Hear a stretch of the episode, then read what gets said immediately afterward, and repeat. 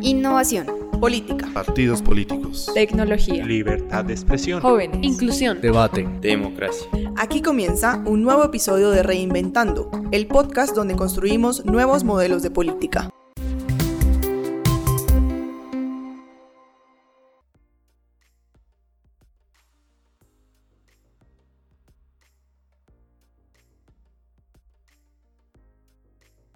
Bienvenidas y bienvenidos a Reinventando, el podcast donde construimos nuevos modelos de política.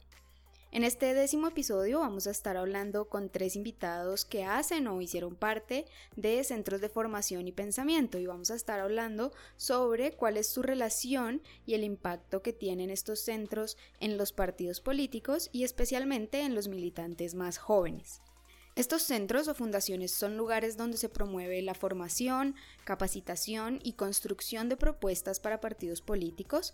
En algunas ocasiones son entidades que están directamente vinculadas a, los partidos y en otras ocasiones funcionan como unas entidades independientes que se asocian eh, con los partidos para promover la capacitación y la formación, además pues de otras funciones que vamos a estar eh, mencionando más adelante.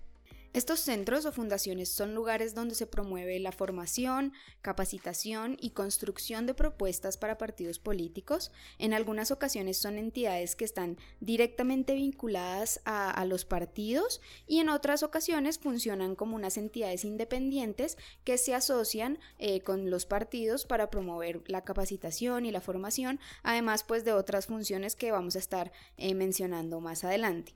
Por eso me gustaría darle la bienvenida a la diputada Carmen Poledo. Ella es diputada nacional eh, de Argentina y es expresidenta de la Fundación Pensar. Bueno, muy buenos días. Muchísimas gracias por esta conversación. También quisiera darle la bienvenida a Agustín Canzani. Él es el director de la Fundación Liber Seregni de Uruguay. ¿Qué tal? Un gusto para mí. Finalmente, eh, darle la bienvenida a nuestra tercera experta, Liliana Runín.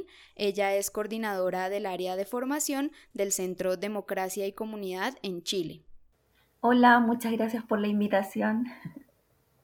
Desde hace algunos años eh, se ha empezado a hablar de que la estrategia electoral que se suele conocer como cachol o atrapa todo, pues ha llevado a que los partidos políticos creen programas y propuestas que abarcan las necesidades más variadas posibles y en ese sentido se ha hablado que, que, esa estrategia pues ha llevado a que los partidos pierdan un poco la distinción ideológica.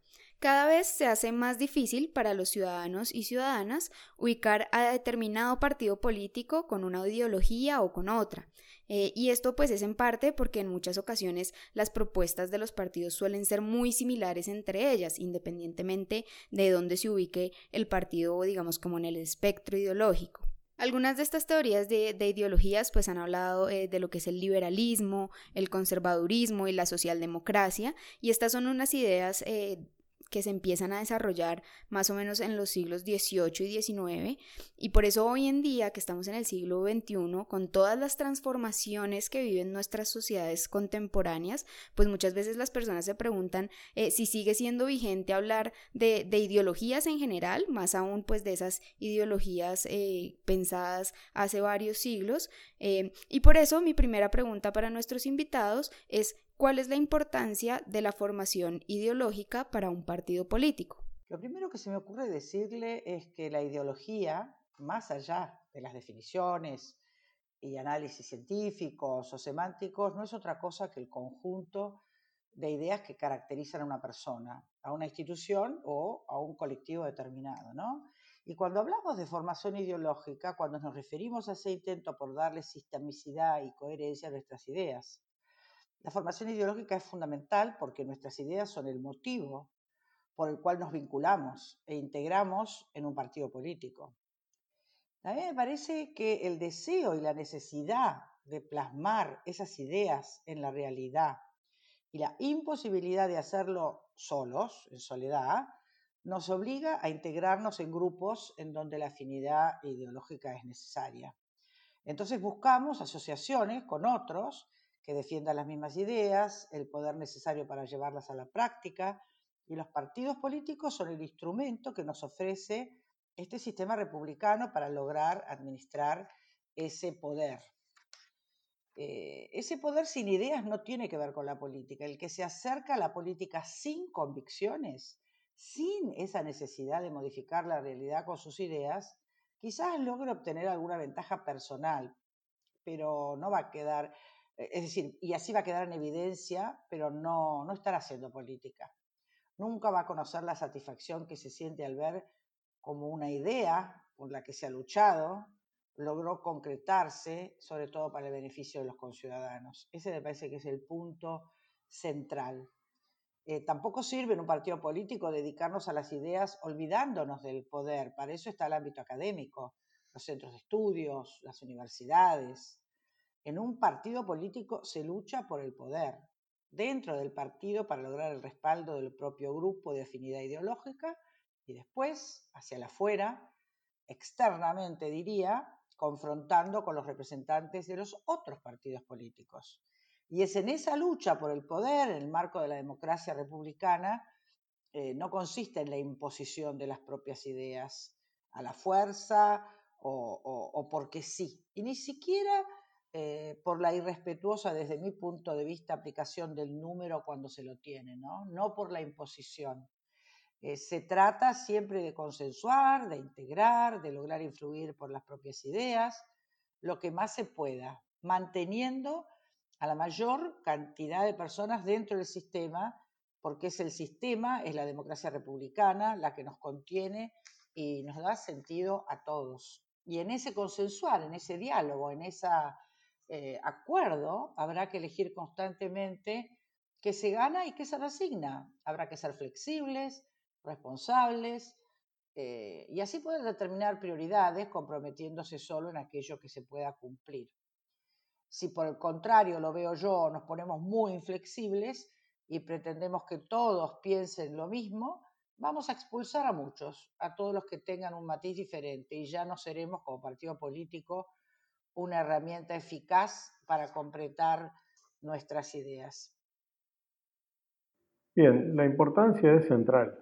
De eso no tengo ninguna duda, porque en definitiva la ideología lo que hace es aportar lo que podríamos llamar un corpus doctrinario que sirve como orientación para interpretar la realidad, eh, para hacer conocer los principios y valores del partido y también sus puntos de vista ante diferentes etapas históricas y diferentes eventos particulares.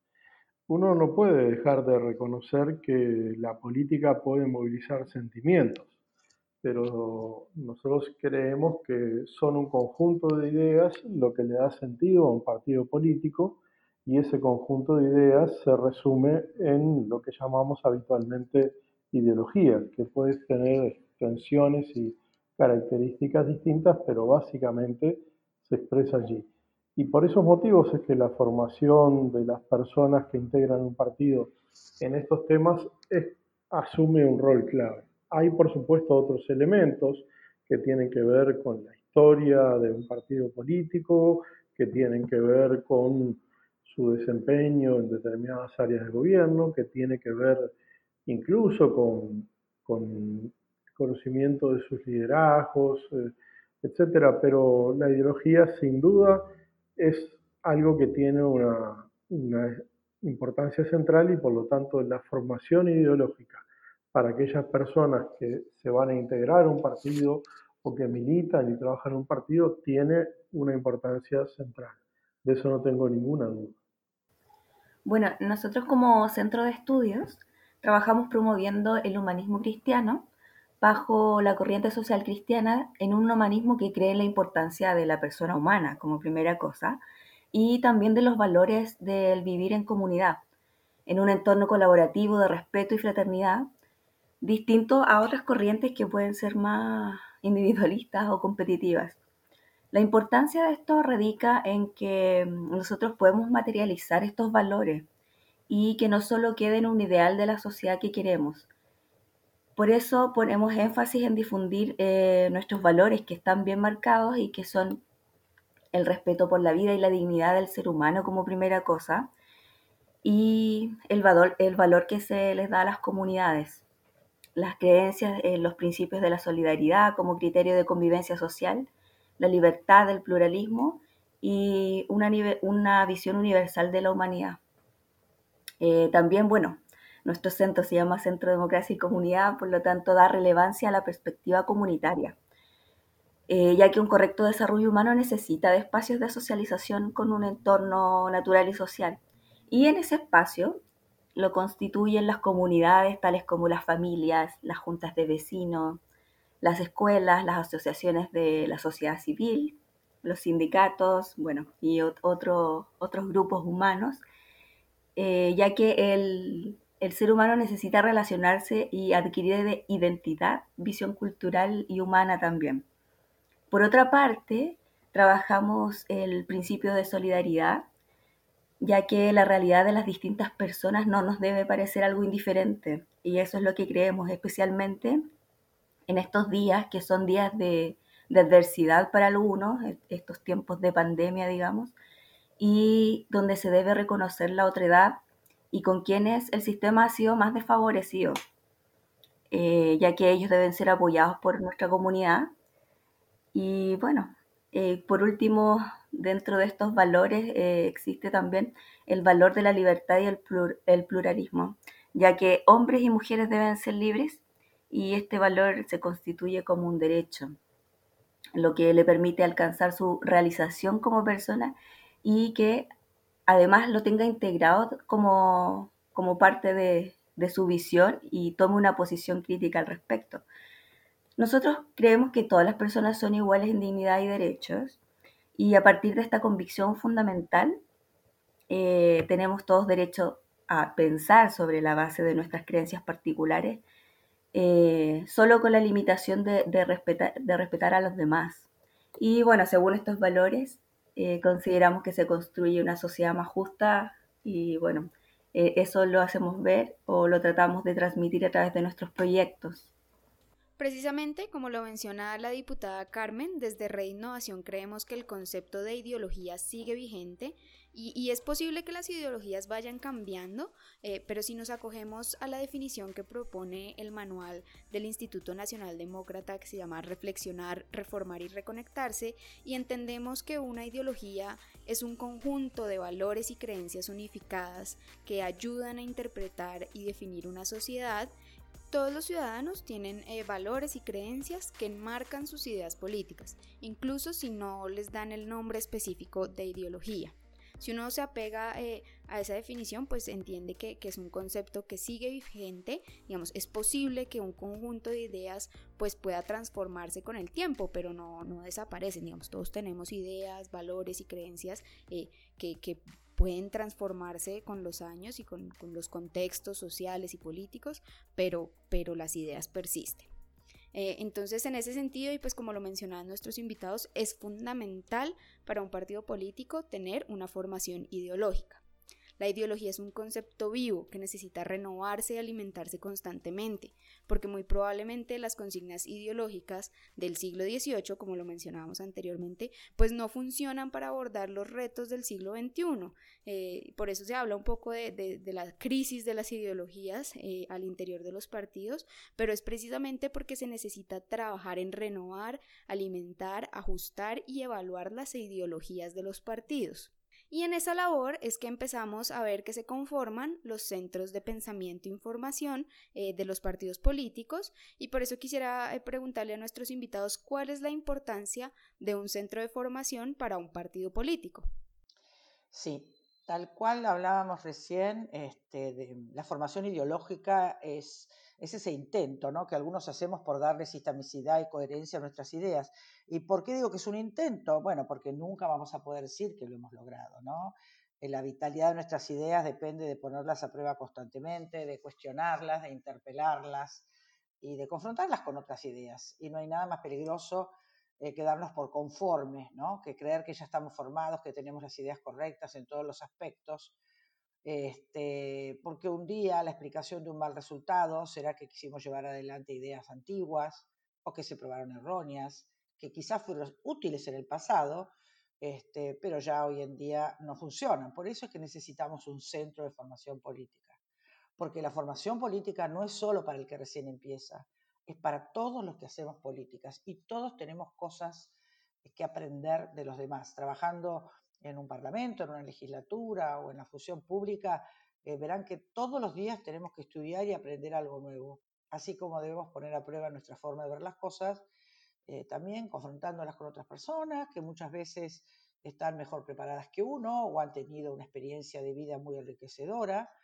Y ese trabajo sobre las ideas no es lo mismo que se hace en las academias, como decíamos hace un rato, ¿no? en los centros de estudio o en las universidades. Allí se estudian las ideas, pero en general se analizan en abstracto. ¿no? Nosotros no.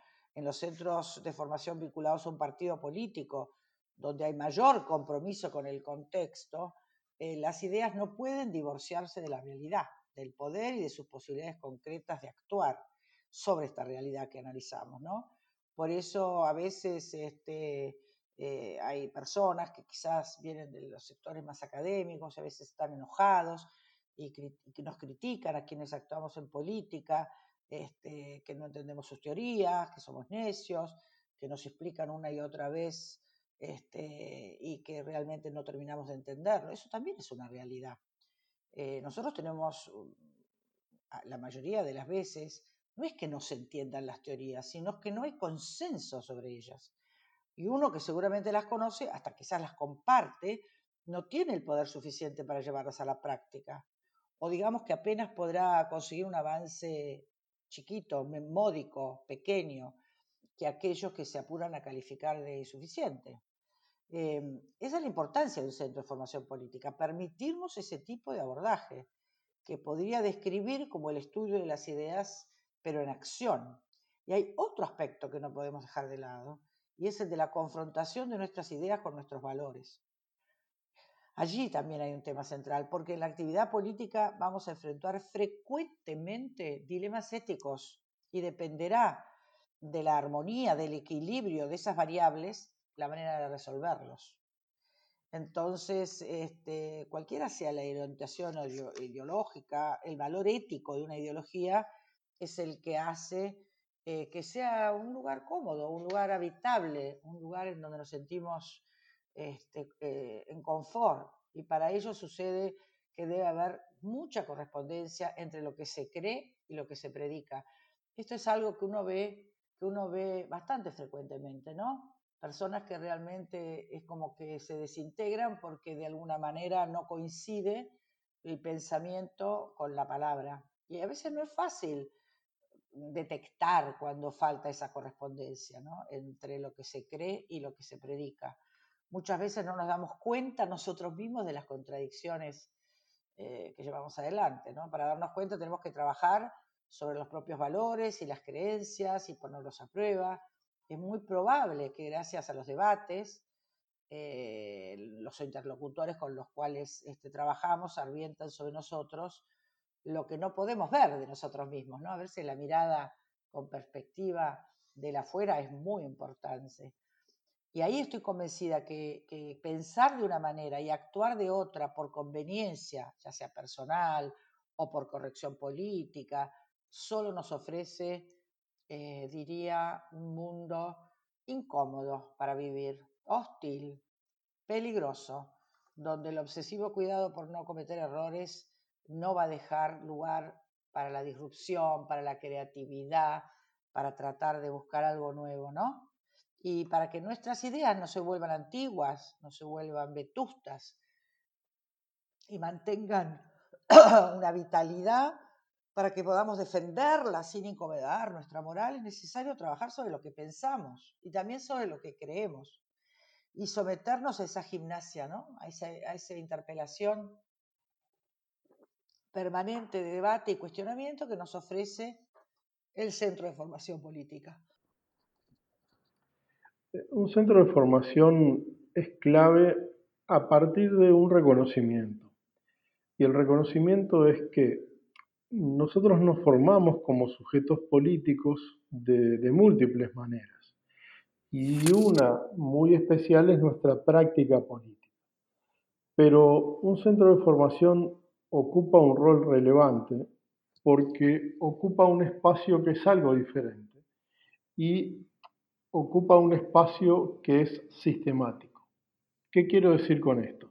Mientras que la práctica política es una cuestión más casuística, está más limitada por las posibilidades de interacción que tienen las personas, de alguna manera muchas veces es meramente acción política con, con una dosis menor de reflexión, un centro de formación lo que trata de hacer es ocuparse de brindar conocimientos, conocimientos articulados, lo hace a partir de un esquema que está definido previamente y responde a las que son las preocupaciones centrales de la fuerza política en la formación de sus adherentes, militantes o dirigentes.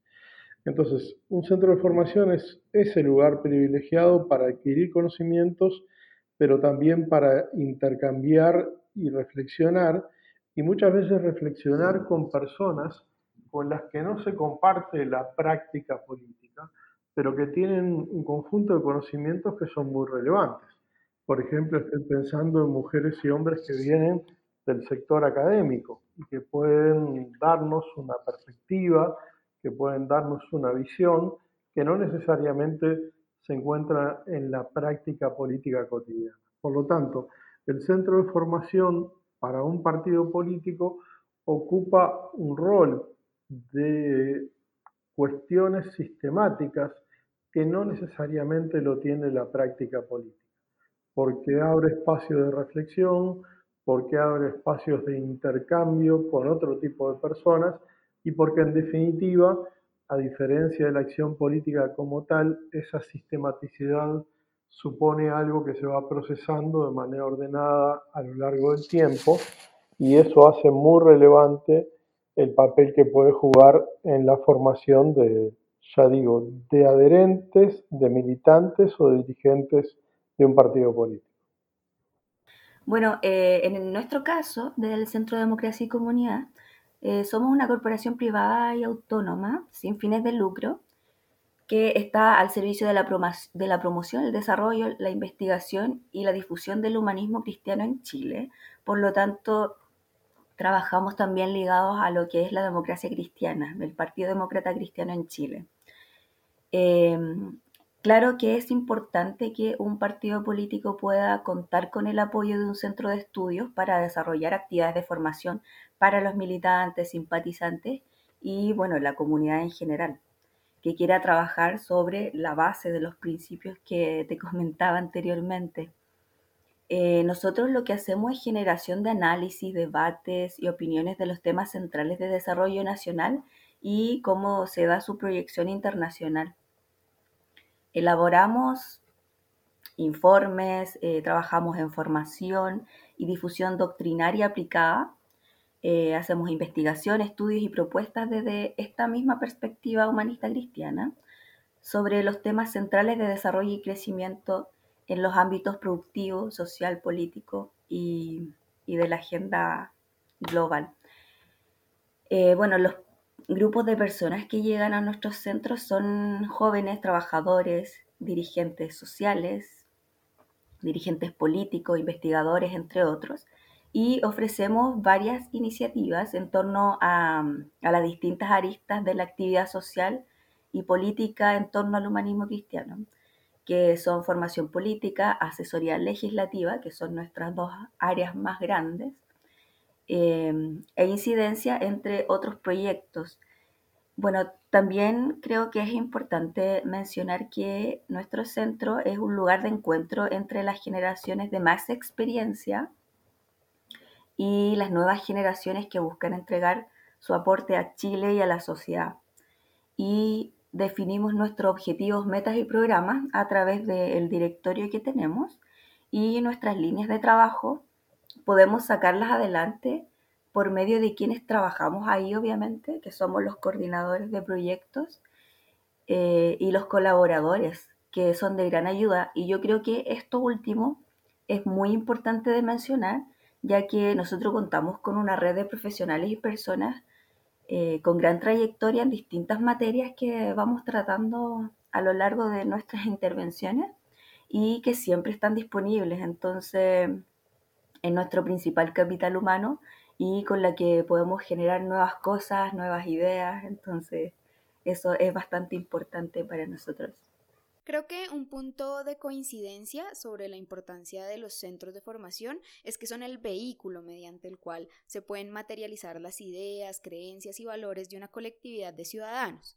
Por medio de los centros de formación, eh, pues se permite brindar conocimientos de una manera que es más articulada y sistemática y permite la colaboración entre individuos que no necesariamente ejercen una práctica política. Ya digamos, en esta pregunta anterior, eh, Liliana nos comentaba un poco desde su perspectiva sobre eh, el Centro Democracia y Comunidad, pero entonces también quisiera que nuestros otros dos invitados nos comentaran un poco más eh, sobre sus experiencias eh, y por eso le, le, pregunto a Carmen si nos puede contar un poco más sobre la Fundación Pensar. Eh, lo primero que quiero contar es que en la actualidad el presidente de la Fundación Pensar es el licenciado Franco Mocchia. yo trabajé durante el año 18 y el 19 en una etapa muy particular que ahora te la voy a contar, pero el objetivo que tiene la Fundación Pensar es el de apoyar la conformación y el desarrollo de un proyecto de gobierno 2023 en provincias y municipios, contribuyendo, eh, te diría, a motivar el cambio cultural, el institucional.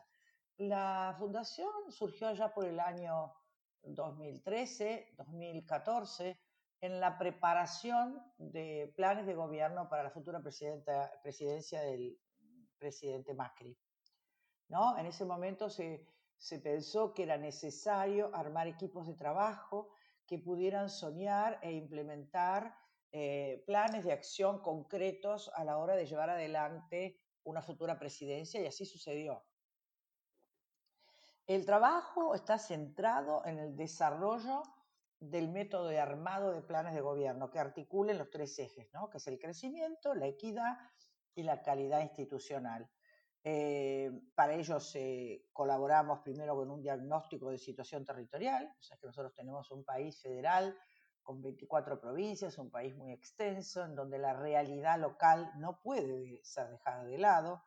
Este, entonces luego poder trabajar con información real, ese diagnóstico es muy importante. A veces, aunque te parezca mentira, cuesta mucho conseguir datos, conseguir estadísticas, conseguir porcentajes. Entonces poder trabajar, como te decía, con información real y mensurable en el diseño técnico de estas políticas públicas adaptadas a cada distrito, como te decía, que pueden conformar un plan de gobierno coherente y articulado, ¿no? es decir, que no sean todas iniciativas unilaterales, sino que respondan a un plan. Y también es importante destacar que es un trabajo en conjunto con cada distrito, no es una visión unitaria, otra vez vuelvo a lo mismo, ¿no? La fundación es el soporte, pero el trabajo es con los referentes provinciales y municipales y sus equipos técnicos. Cuando Mauricio Macri asume en el año 2015, la fundación entra en una etapa, eh, te diría, eh, de paso al costado, porque ya eh, los proyectos que se habían pensado y elaborado fueron a empezar a implementarse. Y entonces en el año 17, a fines del 17, cuando me piden que, que me incorpore, mi tarea fue distinta. Mi tarea fue profundizar eh, y sobre todo jerarquizar la función de las fundaciones locales. Es decir, que cada provincia tuviera una fundación funcionando, este, que tuviera referentes y que fuera un centro eh, también, como te acabo de decir, para poder articular estas ideas y sentarse sobre la realidad de cada lugar. Y así pudimos hacer un trabajo territorial muy interesante, muy interesante, donde nos tomó bastante tiempo. Ahora, por suerte, los datos los teníamos nosotros porque éramos gobierno nacional. Entonces, este, tardamos, te reconozco que tardamos, pero pudimos recomponer un mapa con, con los datos necesarios y, este, y en base a eso se implementó esta, esta, esta metodología, te diría, este sistema para poder armar de acuerdo a las necesidades locales. Nosotros no, nunca jamás creímos ni creemos en la presencia centralizada de los dirigentes de la capital que van a los lugares. No, no, no. Nosotros somos vehículo, somos herramienta para escuchar las distintas realidades y desde allí, eh, como te decía, con este soporte de la, de la fundación, este, poder acompañarlos. Hoy, nuevamente, estando siendo la oposición mayoritaria en nuestro país, de vuelta a la Fundación Pensar, está retomando la idea inicial de volver a armar eh, mesas de trabajo para tener planes concretos, este, porque nosotros tenemos una vocación de poder, de volver a gobernar el país y por lo tanto eh, seguimos contribuyendo en la presencia activa de referentes nacionales y provinciales de Cambiemos a distintos prioritarios con el objetivo de volver a posicionar a la Fundación en las 24 provincias y también, que es un punto muy importante, este, nos interesa trabajar para que la Fundación sea un punto de encuentro para gente joven, ¿no? Gente joven que busca un espacio de reflexión, que a veces no, no simpatiza participar de un partido político, pero sí de un lugar de pensamiento, de encuentro, de búsqueda de soluciones, eh, de ideas innovadoras, eh, quizás como el paso previo ¿no? al ingreso a la política activa. Y en este punto actuamos articuladamente como soporte de la Escuela de Formación de Dirigentes, que también tiene nuestro partido. Y bueno, aspiramos a colaborar en el fortalecimiento de, ámbitos de diálogo. ¿no? Yo creo en la sinergia de lo público y lo privado, que abran oportunidades de intercambio y también que sean canales para replicar, eh, para replicar las ideas que hemos desarrollado durante todo este tiempo. Muchísimas gracias. Eh, quisiera entonces también preguntarle a nuestro experto, eh, Agustín, en el caso de la Fundación Liber Seregni, eh, quisiera saber un poco sobre cuáles son los planes de formación y capacitación que están implementando y un poco en qué se basa su estrategia de formación.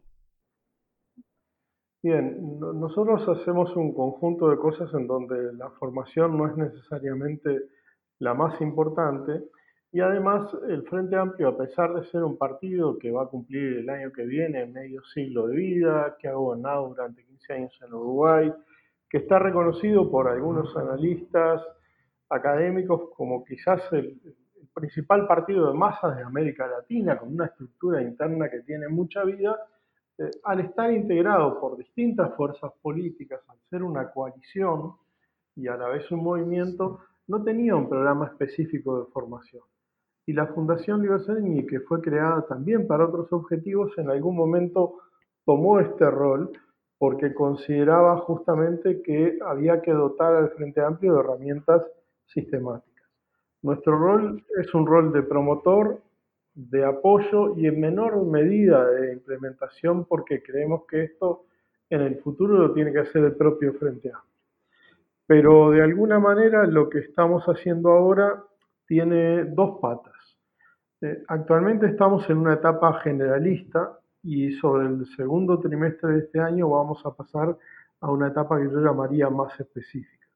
En la etapa generalista tenemos dos cursos, dos cursos, yo diría los dos introductorios, que son de una duración de 16 horas.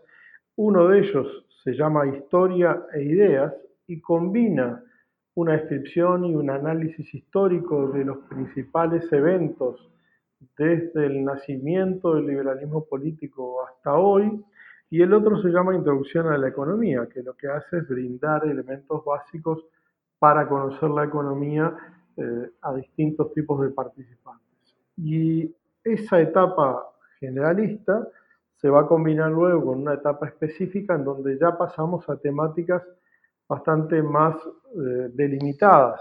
Eh, en principio van a ser dos cursos que van a tener mayor selectividad de las personas que participan, que van a tener mayor eh, exigencia en términos de participación y seguimiento, involucramiento de las personas que van a, a tomar esos cursos, y uno de ellos va a ser sobre relaciones internacionales en este nuevo contexto y en este nuevo mundo cambiante, y el otro sobre pobreza y desigualdad, que es una temática que nos parece que es muy relevante. Entonces, hoy estamos con estos dos ciclos, uno generalista y uno específico, y la idea es que cada año se genere un ciclo generalista y un ciclo específico, el primero claramente más masivo y el segundo más restringido, más limitado a personas que ya tienen ciertos conocimientos previos en las temáticas en las que se desarrollan esos cursos. Hasta ahora nuestros invitados nos han comentado sobre lo que son estos centros de formación en cada uno de los casos y cómo han venido trabajando para abordar estos objetivos en materia de formación, capacitación eh, y construcción de programas de gobierno, entre otros. Pero digamos que ahora la situación que estamos viviendo por la pandemia del COVID-19 pues nos ha cambiado el panorama, ha hecho que, muchos de nosotros tengamos que migrar a la virtualidad y eso ha planteado una nueva serie de retos eh, y desafíos. Entonces quisiera preguntarle a Agustín y a Liliana cómo se han visto eh, afectados por, por la situación de pandemia que estamos viviendo, cómo se han tenido que adaptar. Bueno, la nueva normalidad, como se llama ahora, nos empujó a una nueva virtualidad. Esta es la verdad, ¿sí? De todas maneras, no lo sentimos tanto porque, porque en el Frente Amplio y desde la Fundación ya hace dos años habíamos iniciado procesos de formación bajo plataformas del tipo de las que se usan ahora. Es decir, hoy, hoy usamos Zoom, pero hace unos años usábamos Hace dos años ya habíamos usado un software libre. ¿Y por qué lo habíamos hecho? Mm, sabemos que la interacción eh, cara a cara entre las personas tiene un conjunto de virtudes que son difíciles de suplantar por otros medios. Pero Uruguay es un país muy centralizado. Eh, el 45% de la población vive en la capital, Montevideo, y más o menos el 55 al 60% de la población vive en un radio no mayor a 100 kilómetros de, Montevideo. Y nosotros queríamos llegar a todo el país. Entonces, la única forma que teníamos de llegar a todo el país con los procesos de formación, con un conjunto de recursos limitados, era usar los procesos de educación virtual, de educación online. Lo que hicimos fue mejorar estos procesos y hoy los cursos que yo les comenté son cursos que se hacen con uso de una plataforma, en este caso es Zoom, pero el Frente Amplio tiene también su propio sistema y donde han llegado a participar eh, hasta en algunas reuniones hasta 200 personas simultáneamente. ¿Eso qué requiere? Bueno, eso requiere conversar con las personas que son docentes para adecuarse a un mecanismo distinto un mecanismo que tiene menos interacción permanente e interacción más pautada. Por ejemplo, los docentes desarrollan eh, su temática, luego abren un espacio de preguntas e intercambio, vuelven a desarrollar la temática, luego, luego abren un espacio de preguntas e intercambio. Las personas tienen que acostumbrarse a usar, por ejemplo, el chat de Zoom para determinado tipo de consultas. Pero creo que lo interesante del asunto es que esto nos permitió, por ejemplo, tener hasta 200 personas conectadas, cosa que hubiera sido muy difícil si el curso era presencial. Entonces, ahí de alguna manera eh, obtuvimos una, cierta ventaja. Eh, también las personas pueden participar independientemente del lugar en que se encuentren, porque se pueden conectar por un computador, por una tableta, por un celular, etc. Afortunadamente Uruguay tiene una, buena conectividad a través de, Internet y por lo tanto se puede llegar a distintos lugares del país e incluso tenemos algunos participantes que no están en Uruguay. Y eso también nos ha facilitado acercar a personas que tienen roles docentes que si fueran cursos presenciales quizás no podrían participar. Entonces creo que la, nueva normalidad nos llevó a una nueva virtualidad que tiene la carencia de la interacción cara a cara clásica, pero que tiene la ventaja de aumentar las posibilidades de llegar a, distintas personas en distintos lugares. Sí es cierto, sí es cierto que quizás eh, genera algunos problemas para quienes no tienen manejo cotidiano de una computadora, un celular, etc. Y, de alguna forma ese es un desafío importante que tenemos que pensar hacia adelante. Bueno, como centro esta situación nos ha afectado, obviamente, eh, y bueno, nos afecta de forma global a todos y a todas en algún nivel. Eh, tanto en la esfera social como laboral.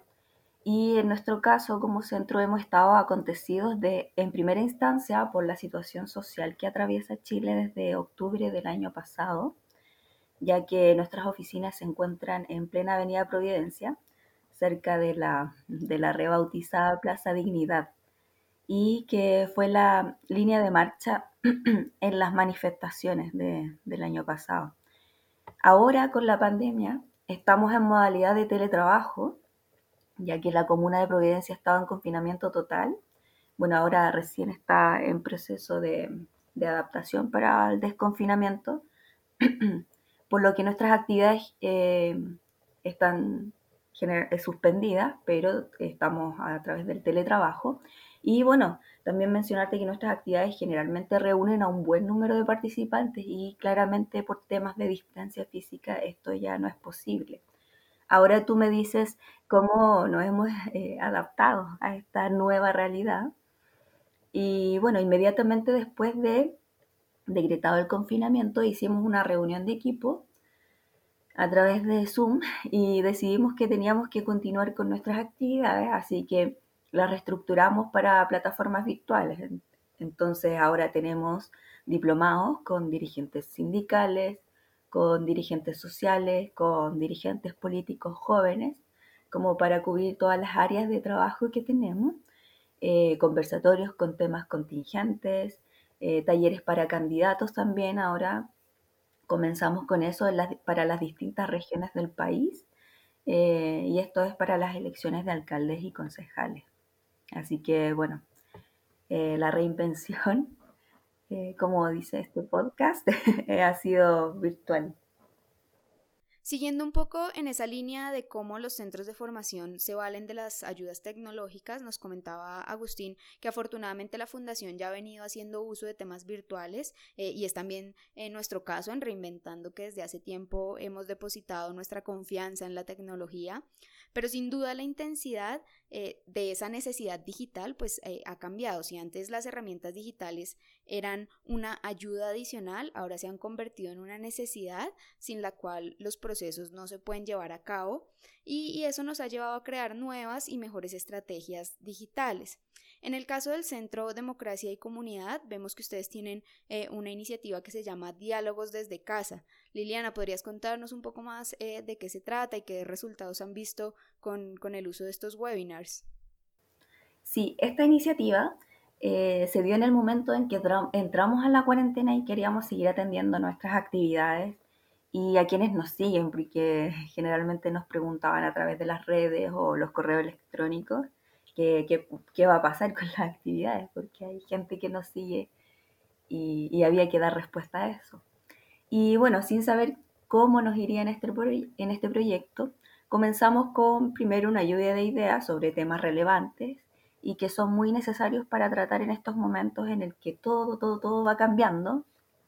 Y eh, este diálogo desde casa se trata de invitar a personas que son expertos en cada tema y hacer preguntas desde los asistentes.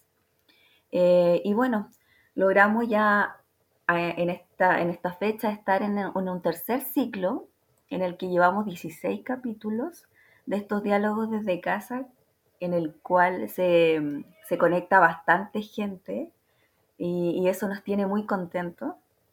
Y entre los temas que hemos tenido han sido desafíos internacionales y multilateralismo, desafíos de las ciudades, educación en tiempo de pandemia, eh, que otros temas, factores económicos también. Eh, estuvimos también con Daniel Inerarity eh, comentando su libro Democracia Compleja, otros temas también como verdad y justicia frente a los derechos humanos. Ahí tuvimos de invitado al director del Instituto Nacional de Derechos Humanos, otro tema sería pobreza, eh, donde tuvimos la participación de la Fundación Cristo Vive, quienes llevan muchos años trabajando el tema de la pobreza. Entonces entramos en un análisis muy interesante por cuanto lo que se ha producido hoy en día con, el tema económico. Eh, también hemos tratado impactos de la pandemia en Estados Unidos, temas de salud en general y temas de salud precisamente en el ámbito de salud mental. Y bueno, eso eh, en, en grandes rasgos ha sido este proyecto, que ha sido muy exitoso. Y bueno, también eh, los invitamos a todos y todas los martes a las 12.30 en Chile. Y bueno, eso de Colombia sería a las 11.30 am. Claro, sin duda estamos ante unos retos y unos desafíos muy significativos porque como lo mencionábamos antes, pues la tecnología dejó de ser una herramienta de ayuda para convertirse en lo principal. Pero yo quisiera tomarme un poco la libertad de, cambiar un, tanto el tema, eh, porque hay, un caso eh, que quisiera revisar que, porque me parece muy interesante, quisiera eh, preguntarle a Agustín, digamos, en el caso de la Fundación Liber Seregni, pues se plantea una situación muy particular y quisiera que profundizáramos eh, un momento eh, en esto, porque a diferencia de otros centros eh, o fundaciones similares, la Fundación Liber Seregni no está asociada a un único partido político, sino que trabaja con una coalición. Entonces quisiera, por favor, Agustín, que nos contaras un poco más sobre cuáles son los retos de trabajar con una coalición como Frente Amplio, que está conformada por varios partidos, entendiendo que cada partido eh, pues tiene unas especificidades. ¿Cómo, ¿Cómo, ha sido esa experiencia? Bien, eh, lo que sucede es que el Frente Amplio, en términos estrictos, es una coalición y un movimiento, pero a la vez opera como un partido político. Eh, ¿Por qué? Porque es una coalición, pero no es una coalición meramente electoral, es una coalición política. ¿verdad? Y se creó no para concurrir a las elecciones, sino para hacer política de forma permanente. Entonces, en ese sentido, eh, es una coalición atípica respecto a las otras coaliciones que conocemos. Eh, ¿Es un reto trabajar con grupos que tienen ideologías diferentes? Sí, para el tema de la formación es un reto, pero no es un reto diferente al que tenemos todos los días para hacer la acción política.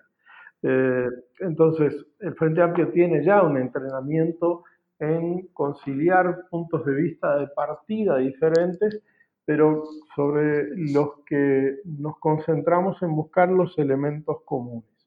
Y el principio central del Frente Amplio es la unidad en la diversidad, sabiendo que podemos tener interpretaciones diferentes sobre un mismo hecho histórico o sobre la situación de un mismo país, pero prevalece sobre esas interpretaciones diferentes la visión unitaria generada a partir del consenso sobre la realidad uruguaya. Es decir, el Frente Amplio es un acuerdo programático, no es un acuerdo ideológico y por lo tanto en los cursos de formación somos muy amplios en términos de difundir conocimientos, ideas, posturas, de ideologías que pueden ser diferentes entre sí. En el Frente Amplio eh, coexisten desde el Partido Demócrata Cristiano hasta el Partido Comunista, desde el Partido Socialista Uruguayo hasta sectores socialdemócratas, sectores escindidos de los partidos tradicionales, el Partido Nacional y el Partido Colorado, pero lo que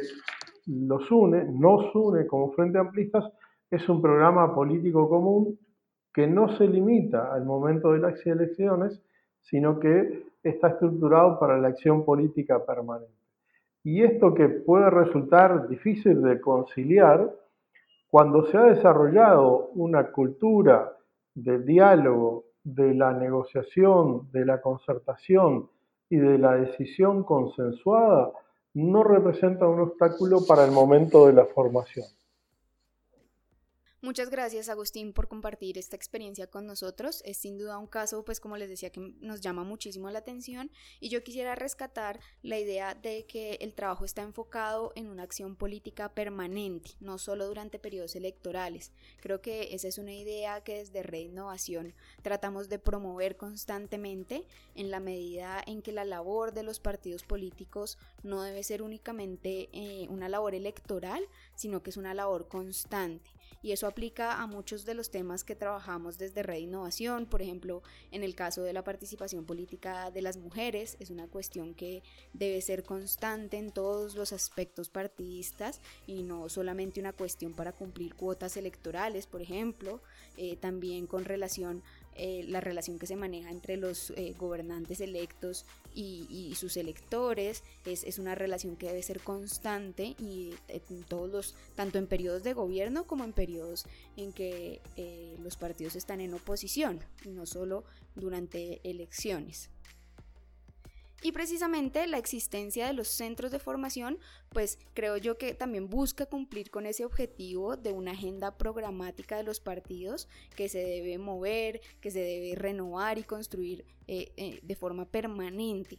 Por eso la labor que realizan estas instituciones pues no se limita a un trabajo electoral, digamos, de preparar candidatos solamente, sino que aborda eh, muchas otras aristas de lo que implica una militancia política porque pues como lo mencionaba Agustín, se trata de construir proyectos políticos que sean sólidos y efectivos a largo plazo.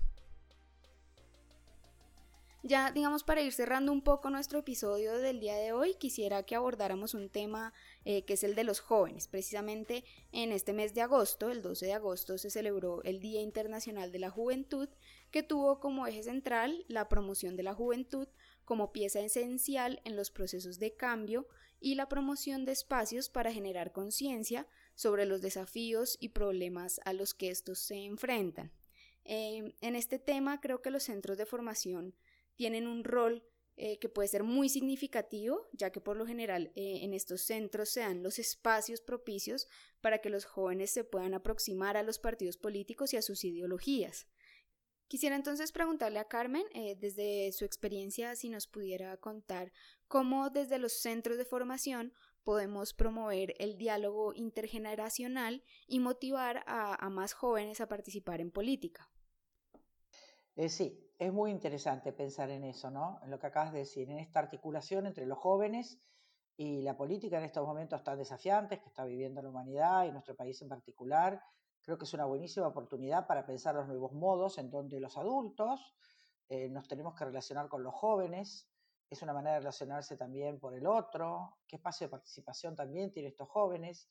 Y nosotros sabemos que históricamente los jóvenes han sido quienes más han expresado el disconformismo, la rebeldía, las críticas hacia el modelo de vida de las generaciones pasadas, digamos, esa, esa voluntad y ese deseo de querer cambiar las cosas, que son comportamientos propios de la cultura juvenil de todos los tiempos, y si, de alguna manera se puede decir que los movimientos juveniles tienen como propósito contestar, ¿no? entre comillas, ¿no? al estado general de las cosas. Eh, nuestras generaciones pasadas construyeron y propusieron cambios de los aspectos que quisieran modificar de la sociedad. Y en este aspecto muchos adolescentes se volcaron a la actividad política.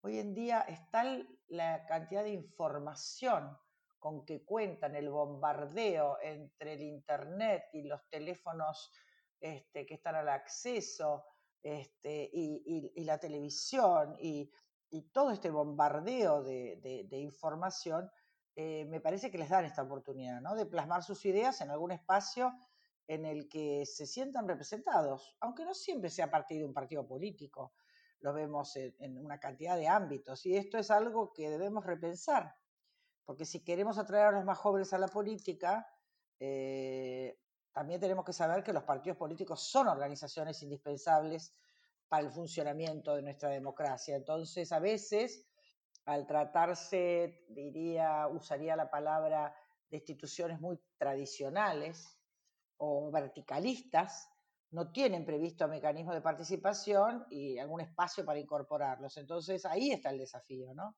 Los partidos políticos fueron y son el espacio por excelencia donde se vive la política y son un elemento, te diría, inseparable de la democracia, eh, pero no solo porque lo diga la Constitución Nacional, sino porque en ellos están canalizadas las distintas representaciones de los individuos y la pluralidad de voces, que es muy importante. Entonces, los partidos políticos son las estructuras que permiten articular y organizar eh, determinados intereses en un marco institucional y competir por el poder en elecciones libres, periódicas y, bueno, de acuerdo a la norma de cada país. Este, a, mí a mí realmente me parece interesantísimo la, participación este, de los jóvenes, ¿no? Y, tengo la sensación de que a veces nos cuesta escuchar más, a veces escuchar sus demandas, sus inquietudes, habilitar un espacio que se los invite a participar, es un muy buen paso adelante, pero tenemos que interpretarlos, ¿no? ¿Quiénes son estos jóvenes? ¿Qué quieren? ¿Qué desean? ¿Cómo se relacionan con sus padres? ¿Quiénes son sus personajes eh, admirados? ¿Qué los moviliza? ¿Qué los mueve? ¿Qué los inspira? ¿No? Entonces, lo que, lo que saben los jóvenes de hoy es que no quieren que los, saben mucho lo que no, no quieren que los mayores les pretendan transmitir sus experiencias personales. Em, también sabemos que las experiencias personales son intransmisibles. Eh, no quieren que les pretendan explicar el mundo en el que viven personas que quizás no han entendido el cambio que han tenido que vivir ellos. Eh, no quieren que las generaciones que cometieron todos los errores posibles les pretendan quitar a ellos, te diría, eh, bueno, un derecho que es también equivocarse de otra manera. Así que no hay que caer en esas tentaciones con las que se, se resienten, te diría, las, las relaciones habituales con los jóvenes. Y me parece que sería la mejor manera esta de fomentar este diálogo intergeneracional Claro, muchísimas gracias. Eh, Liliana, en el caso del Centro Democracia y Comunidad, ustedes tienen un enfoque de trabajo importante con jóvenes. ¿Qué estrategias o proyectos están implementando con estos jóvenes? ¿Tienen alguna metodología innovadora eh, que les haya funcionado bien? Sí, bueno, para nosotros como centro es importante eh, formar nuevos liderazgos.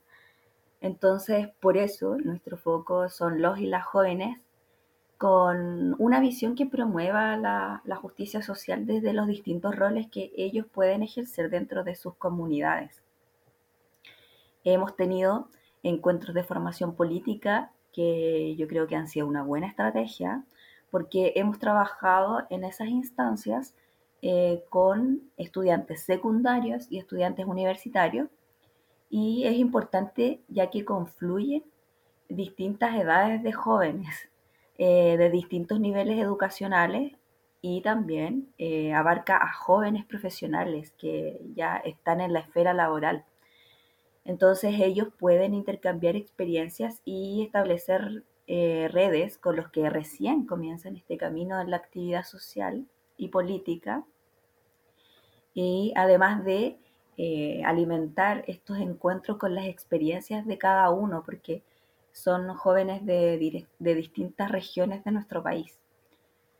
Eh, también tenemos escuelas con escuelas de formación cívica para jóvenes y esta cuenta con, el mismo enfoque.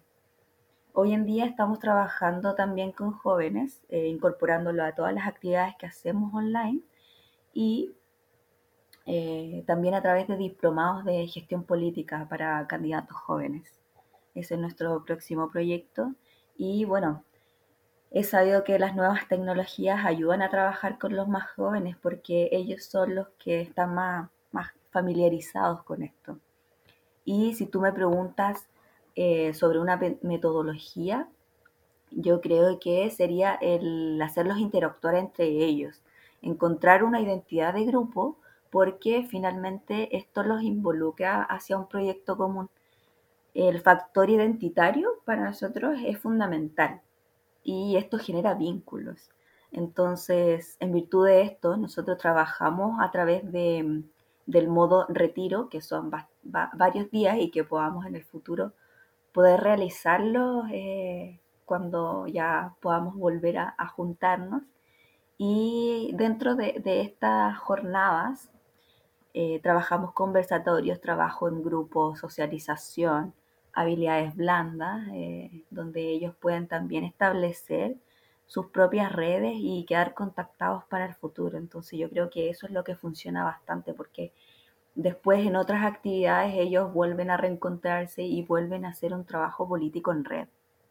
Agustín, finalmente para ti una pregunta muy similar es con este tema de los jóvenes. Quisiera saber cuáles son las estrategias que están eh, implementando desde la Fundación en el caso de los militantes más jóvenes. Hemos hecho algunas actividades puntuales en el marco de lo que se llama la ESFA, Escuela de Formación del Frente Amplio. Eh, lo ha hecho el Frente Amplio como tal y creemos que efectivamente hay un espacio para eso. Nuestra idea era también revitalizarlo este año, pero la pandemia no lo permitió. Yo diría que ahí eh, en términos de la formación específica para los militantes jóvenes, hay que atender mucho a dos cuestiones, las temáticas y los estilos. ¿Qué quiere decir esto? Bueno, que las temáticas que interesan a, los miembros más jóvenes, a, las mujeres y los hombres más jóvenes del partido, no son necesariamente las mismas que interesan eh, de la misma forma al conjunto de los militantes, ahí puede haber diferencias importantes. Y segundo, el estilo. Como tú decías, los jóvenes y las jóvenes son nativos digitales, entonces pueden seguir con, con mucha facilidad esto, pero también hemos encontrado que la construcción colectiva es un elemento muy relevante. Los jóvenes se sienten más cómodos cuando la modalidad es más de taller que de curso tradicional. Los jóvenes se sienten más cómodos cuando se pueden bajar las cuestiones analíticas a problemas concretos actuales.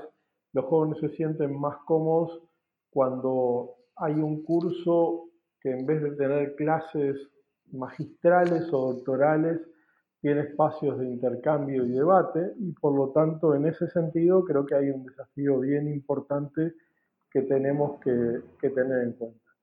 Para nosotros como Frente Amplio que venimos eh, a partir de marzo de 15 años de gobierno nacional, hay otro desafío muy importante y es transmitir a las generaciones más jóvenes que en una democracia la experiencia de gobierno es una experiencia contingente. Hoy está y mañana no está. En marzo dejamos de estar en el gobierno después de 15 años. Pero la experiencia de gobierno es contingente y los proyectos políticos son permanentes. Y por lo tanto, el Frente Amplio no se acaba ni se limita a gobernar tiene un proyecto político de más largo plazo y ahora lo que tenemos que hacer es reconstruir nuestro proyecto político para una etapa en la que vamos a estar en la oposición e intentando volver al gobierno. Después de 15 años en el gobierno nacional, para algunos de los militantes y las militantes más jóvenes, eso de repente no es tan fácil de asumir porque empezaron su trayectoria y su militancia política en el partido cuando el Frente Amplio era gobierno a nivel nacional. Para quienes somos más viejos es más fácil de entender y por lo tanto creo que esta es una experiencia que vale la pena también transmitir. Los partidos políticos no se miden solo por su experiencia de gobierno, sino por la fortaleza de su proyecto político en el mediano y largo plazo. Y ese es un desafío en el que la formación nos puede ayudar mucho. Muchísimas gracias a nuestros invitados por compartir estas experiencias con nosotros. Definitivamente el trabajo con los jóvenes es un tema central, incluso también desde el trabajo que realizamos en Red Innovación. De hecho, muchos de ustedes que nos escuchan son jóvenes y quisiera rescatar la idea de ajustar los estilos en la forma como trabajamos con los jóvenes. Precisamente esa es una de las grandes apuestas que hacemos eh, y que se evidencian precisamente en espacios como este podcast. Desde Red estamos constantemente pensando en cómo ajustar los formatos y los estilos para llegar a unas audiencias eh, que no reciben y procesan la información de la misma manera que lo hacen eh, las personas mayores. Sabemos que, por ejemplo, un texto muy extenso, pues puede que no sea tan atractivo e interesante como puede ser ahora un espacio como un podcast o, un video. La invitación sigue siendo a pensar en las personas más jóvenes como en esa fuerza movilizadora y transformadora eh, que genera grandes cambios. Y por eso es fundamental que desde los partidos políticos y desde los centros de formación pues haya estos planes de trabajo con jóvenes para que esos planes de trabajo estén adaptados a las necesidades y los intereses eh, de los jóvenes. Eh, y queremos lo que queremos lograr es que pues cada vez más jóvenes participen en política y construyan nuevos modelos de política. Si ustedes que nos están escuchando pertenecen a algún partido o movimiento político, queremos invitarlos e invitarlas a que consulten el documento de diagnóstico para institutos o centros de formación política, que es un cuestionario que les permite a los partidos o movimientos políticos que no tienen un centro de formación pensar en la construcción del mismo y a quienes ya cuentan con uno les permite evaluar el trabajo que se está realizando. Las preguntas de este cuestionario cubren un amplio rango de temas que le permitirá a los partidos y movimientos políticos examinar todos los aspectos para tener el mejor funcionamiento eh, en los centros de formación. Este material lo encuentran disponible y sin costo eh, en nuestra página web. A nuestros invitados, nuevamente muchísimas gracias por acompañarnos eh, en esta oportunidad. Muchas gracias a la diputada Carmen Poledo, a Agustín Canzani, a Liliana Runín por compartir sus experiencias eh, con nosotros en este episodio. Y a todos ustedes que nos escuchan, eh, muchísimas gracias por acompañarnos en el episodio de hoy. Recuerden ingresar a nuestra página web www.redinnovacion.com org donde podrán encontrar todos los materiales que hemos mencionado en este episodio y muchos más que siempre están disponibles para ustedes. Recuerden que pueden seguirnos en nuestras cuentas de Spotify y en iTunes, donde podrán encontrar los episodios anteriores y estar pendientes de los episodios siguientes. Nos escuchamos en un próximo episodio.